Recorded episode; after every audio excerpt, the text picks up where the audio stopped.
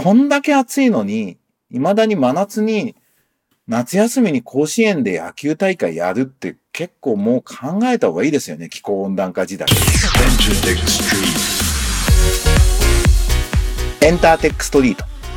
音楽プロデューサー。エンターテックエヴァンジェリストの山口のりかずです。このポッドキャストは、ラジオトークアプリから、Spotify、Apple Music などにも配信しています。今あなたがお聞きになっているサービスで、ブックマークをお願いします。今とこれからのエンターテインメントテクノロジーのホットトピックスについて一緒に考えていくこのプログラム。え、10分ちょっとの短い時間ですが、今日もお付き合いください。ということで、相変わらず暑いっすね。もう実は先週後半ちょっと立品に、え、2日ほど行ってまいりました。えー、両親が立品の、まあ、別荘にいるっていう生活をもう何十年もやってるんで、ちょっとだいぶ80代後半になって年を取ってきた親と過ごすっていうために行ったんですが、非常に涼しくていいとこだなと改めて思いました。で、えっ、ー、と、東京帰ってきたら暑かったなと改めて思うんですが、今日8月14日月曜日なんですが、夜、アベマプライムに出演します。夜10時ぐらいからです。で、なんか日本のエンタメはガラパゴス化してる？そのいいとこ、功罪みたいな感じのテーマらしいんで、スタジオ、今回はスタジオ出演ってことで、スタジオの方に伺って出てきます。アーカイブとかもね、YouTube に上がると思うので、えー、どんな内容になるかまだわかりませんが、ぜひご覧になってください。ということで、最近気になったニュースの話をしようと思います。えー、IT メディア、価格の資金募集1日で3億超え、目標の3倍以上、財政危機をファンが支援っていうね、えニュースです。国立科学博物館がっていうね、自然史科学技術に関する幅広い分野の標本ね、資料を500万点収集していたけれども、その標本とか資料の収集保管がもう資金的に危機だと。この中で入館料が激減して、2019年度7.5億の入館料が20年は1.5億にまで落ちたと。で、ここに来て、え物価高、保存液とか保管容器とか、そして光熱費が2倍になったってことで、もう補助や努力じゃ無理だっていうことで、困ったって言ってクラウドファンディングで1億円集めるって言ったら、え、3億集まったと。なんか隕石アクセサリーとかアクリル樹脂標本などをプレゼントにして、リターンにしてやってるっていうことで、なんかいい話だな。ちょっと僕もなんか、え、支援しようかなと思ってまだやってないんですけど、なんか国立科学博物館みたいなものをそうやってこう好きな人たちが応援するっていい話だし、やっと日本もなんかクラウドファンディングっていう仕組みが一般的になってきてるのかなって、こういうところでね、多分そのなんかアーティストとかアイドルとかそういう新しいガジェットとかじゃなくて、こういうパブリックなところで広がってるっていうのはいいことだなと思いました。えー、それからもう一つ、C ネットジャパンで影響が最も小さいのは理髪師や皿洗いなど物理的に人手を必要とする仕事ですと。AI の影響で特に大きい仕事の特徴っていうアメリカの調査のニュースが、えー、ちょっと面白かったですね。で、学士以上、大学以上が必要な仕事に関しては、AI の影響が多くて、高卒で働いてる人より AI の影響を受ける可能性が2倍以上高いと。で、AI のも、えっ、ー、と、影響を最も受けるのは、予算アナリスト、データ入力管理者、税務申告代行業者、テクニカルライター、ウェブ開発者、みたいなことで、で、中華大に受けるのが CEO、最高経営責任者、獣医、インテリアデザイナー、資金調達担当、営業マネージャーなどで、影響が小さいのは、理髪師、保育士、皿洗い担当者、消防士、配管工だ、みたいな。なので、えー、営業マネージャーや CEO に求められる対人コミュニケーションなど AI では再現できないスキルを必要とする仕事があるっていう、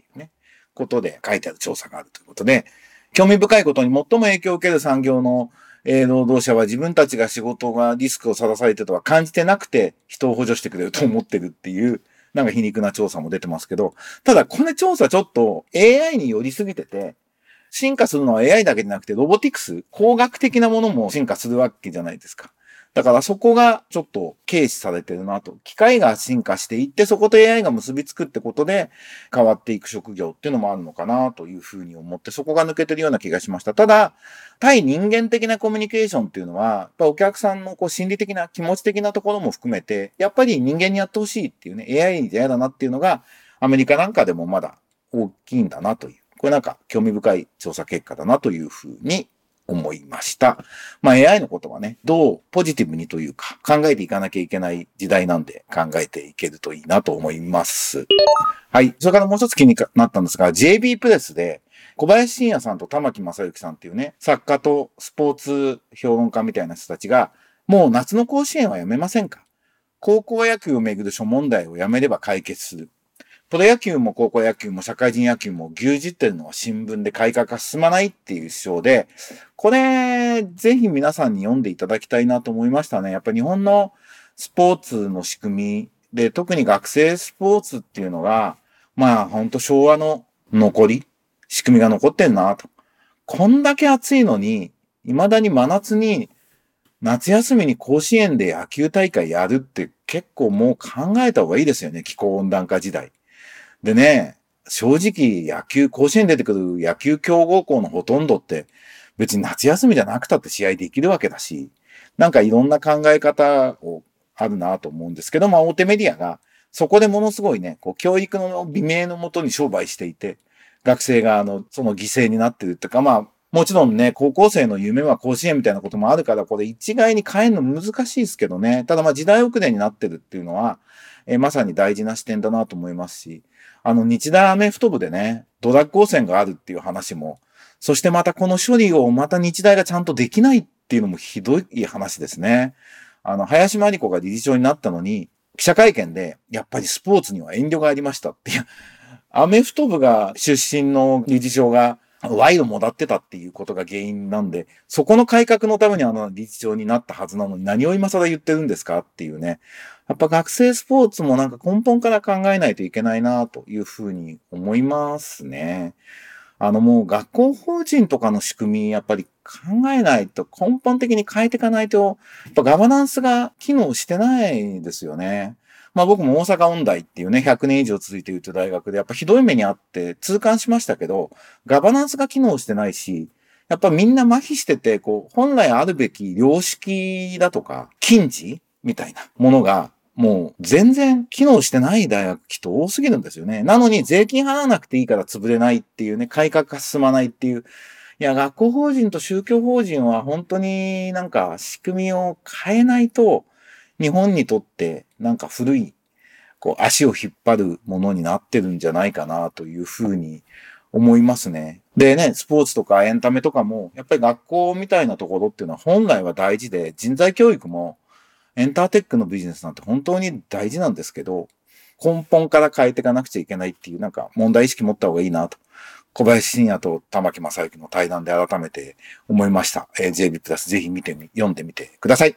はい。えー、それから僕あの、ノートに日本も移民が10%になるよ、10年後みたいな記事に、の解説でキュレーションで、日本人の再定義が必要、求められる時代、日本文化へのリスペクトを軸に移民を受け入れていこうっていうのを書きました。ぜひノートを読んでみてください。日本人が考える日本人の捉え方ってちょっと狭すぎると思うので、あの、外国人受け入れていかなきゃいけないんですけど、それを安い労働力みたいな考え方で、社会に二重構造を作っていくのはもう最悪だと思うので、やっぱり日本のカルチャーに対するリスペクトがある人たちを、それを日本人と呼びましょうっていうふうに、マインドセットを変えていって、仕組みを変えていくみたいなことが大事だと思うので、ここもカルチャーの話、エンタメの話結構大事になるというふうに思っているので、こういう発言は僕もしていきたいなというふうに思っています。僕のノート、ぜひ読んでみてください。はい。えー、イベント告知、8月20日にもう告知済みの PTX で告知しているイベントですが、えー、伊藤亮がね、僕の盟友の山口ゼミとかも一緒にやっている伊藤亮がカナダに移住しました。子供2人連れて奥さんと。で、えー、それを記念して、カナダ音楽界で一番有名な日本人になる。トロント移住の伊藤亮が考えていることっていうタイトルでオンラインのイベント、無料イベントやります。まあこれからの音楽家がグローバルな活動をしてくるとか、まあ僕ら作曲家、こうライティングでね、グローバル活動しようっていうのをまあ実践的にやってきているんですけれども、その活動の中で、まあ伊藤亮が拠点をね、あのカナダに移すっていうのは、すごく一つの転換期かな。もう本当に7、8年前から伊藤亮がボストンについて俺がシンガポールに住んだらちょうど真逆だな、時差とかって話を飲むとしてたんで、僕的にはすごくそんなにびっくりもしないし、ポジティブに受け止めてる話なんですけど、まあ行って1ヶ月ぐらい、まだ1ヶ月経ってないか、えー、経って、まあ行ってみてどうよって話と、改めて僕らが何を考えてるかっていうのを、え、皆さんの前でお話しするのは大事かなと思うので、え、8月20日の、え、オンライントークイベントです。ぜひご参加いただければと思います。PTX で、え、無料で申し込みができます。ということで、エンターテックエヴァンゲリスト山口のりかずのエンターテックストリート。今週はこんな感じでお届けしましたが、いかがでしたでしょうか？まだまだ暑い日続きますので、体調など崩しませんように僕も頑張っていこうと思います。今夜、アベマプライム出演して頑張ってきます。それでは、また来週お会いしましょう。じゃあねバイバイ。